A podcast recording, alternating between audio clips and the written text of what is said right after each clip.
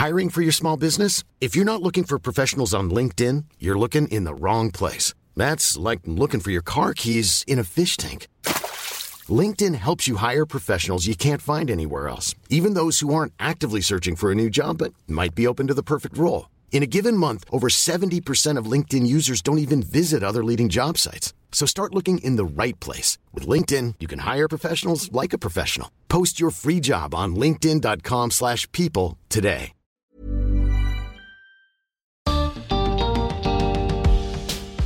Muchos padres nos preguntamos cómo impacta en el cerebro de nuestros hijos el uso de pantallas digitales. ¿Se puede establecer un uso adecuado de los videojuegos? Bienvenidos al podcast de TED en español, soy Jerry Garbulski. En su charla en TEDx Chample, la doctora en neurociencias Eva Forcadell nos muestra cómo los juegos digitales afectan el cerebro de los niños. También nos sugiere maneras de complementarlos con juegos tradicionales.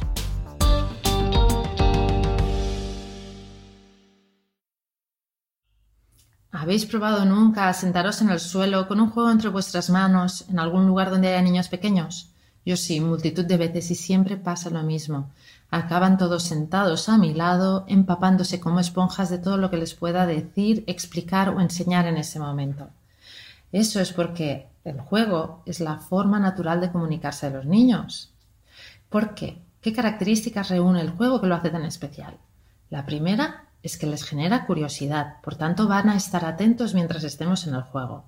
Segundo, que les permite experimentar, les permite hacer pruebas y equivocarse sin miedo a ser juzgados.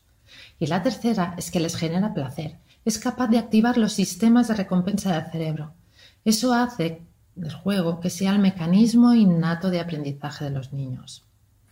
Por tanto, sería muy inteligente introducir en las aulas eh, y también en nuestras casas juegos como forma de aprendizaje o como método para aprender. Y de hecho ya hay muchas escuelas que lo han entendido y están eh, implementando el aprendizaje a través de juegos. Para jugar, ¿qué necesitamos? Pues la verdad es que no necesitamos tampoco mucho ni rasgarnos las vestiduras pensando cosas complicadas. A veces simplemente con unas simples telas con las que se puedan montar disfraces. Eh, con esos disfraces tendrán que llevar conversaciones. Pues ya estamos potenciando el lenguaje. Podemos utilizar cajas de cartón con las que hacer construcciones y por tanto estaremos potenciando sus habilidades motoras o incluso podemos coger piezas de madera y plantearles problemas matemáticos. Si son niños más mayores, pues encontramos infinidad de juegos comercializados con fines de aprendizaje también. Pero ¿qué pasaría si cambiáramos unas telas, unas cajas de cartón, unas piezas de madera por una pantalla? Bueno, pues seguro que muchos de vosotros habéis visto, igual que yo, niños que van en sus cochecitos eh, que apenas saben todavía cogerse el biberón y ya están sosteniendo el móvil de sus padres entre sus manos. Eh, también habréis sentado en algunos restaurantes y habréis visto niños cenando hipnotizados delante de las pantallas. Si esos niños están jugando, tenemos que pensar también que están aprendiendo lo mismo que si jugaran a muñecas, por ejemplo. Pues aunque os pueda sorprender, la respuesta es que no. No porque el cerebro es plástico y el cerebro se modula y se modela en función de las áreas que estimulamos, de los estímulos que él recibe. Si nosotros estamos jugando a un videojuego, lo que va a ocurrir es que lo que va a ocurrir es que este niño esté estimulando más las áreas visuales, las esté desarrollando más. Si un niño está jugando a muñecas y llevando diálogos, estimulará más lo que son las áreas verbales. Pero que juega a una cosa o a otra no es ni mejor ni peor. De hecho, hay muchos estudios que dicen que jugar a videojuegos puede mejorar las habilidades cognitivas como atención, memoria, eh, pensamiento lógico, pero recientemente también están apareciendo otros estudios donde lo que nos dicen eh, nos advierten de los efectos nocivos de las pantallas. Y por ejemplo, el año pasado en la revista JAMA Pediatrics eh, salió un estudio donde analizaban a 2.400 niños de 2, 3 y 5 años de edad. Y lo que encontraron era que niños de 3 años estaban una media de 25 horas semanales en pantalla. Eso significa que están más de 3 horas al día. En estos niños encontraron que había un empobrecimiento en sus habilidades de comunicación, en sus habilidades sociales, en sus habilidades motoras y en, y en la capacidad para resolver problemas respecto a los niños que no jugaban en pantallas.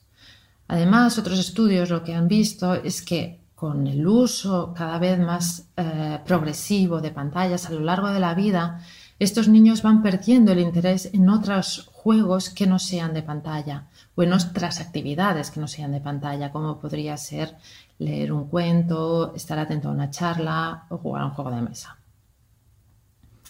esto es, esto es porque, porque en los juegos de pantalla lo que acostumbra a ver es que hay un, un, estímulo que es muy potente y hay una recompensa asociada de forma muy inmediata. Esto en la vida real no ocurre. Las recompensas acostumbran a ser más demoradas. Entonces, claro, estos niños al final, eh, fuera de lo que es la vida en las pantallas, pueden parecer más aburridos, pueden parecer niños desmotivados, incluso a las explicaciones de los maestros, llegándose a diagnosticar como niños con déficit de atención y por tanto siendo medicados, cuando lo que hay en realidad es un exceso de uso de pantallas. Y en casos más graves se ha podido diagnosticar mm, problemas de adicción.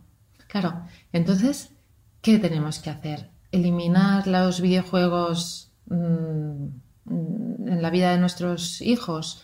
Pues bueno, seguramente que si eliminara, pensáramos en nosotros, en nuestra infancia sin videojuegos, para nosotros sería fácil pensar en una vida sin videojuegos. Pero para ellos, que ya han nacido entre pantallas, que seguramente lo primero que vieron fue el móvil de su padre haciéndoles una foto en el momento en que nacieron, pues para ellos va a ser muy complicado. Por tanto, lo que tenemos que hacer es encontrar un equilibrio. Y de hecho ya hay países que están creando las llamadas guías de movimiento donde lo que intentan es disminuir esos efectos nocivos de las pantallas.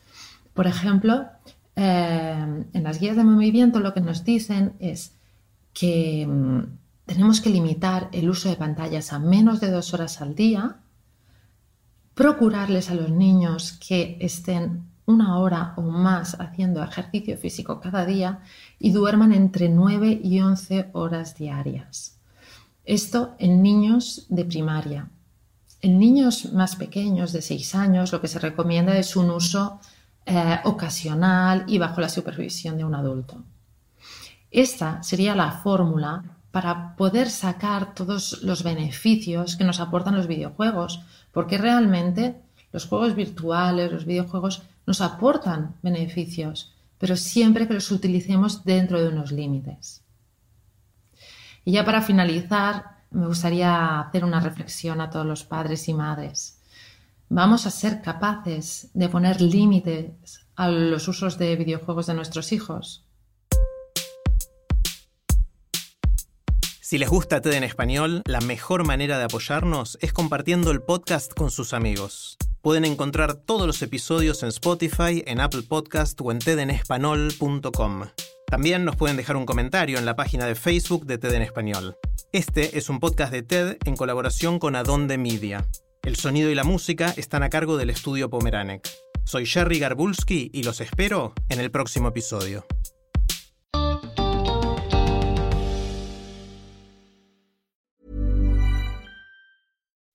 When you make decisions for your company, you look for the no-brainers. If you have a lot of mailing to do, stamps.com is the ultimate no-brainer. Use the stamps.com mobile app to mail everything you need to keep your business running with up to 89% off USPS and UPS. Make the same no-brainer decision as over 1 million other businesses with stamps.com. Use code program for a special offer. That's stamps.com, code program.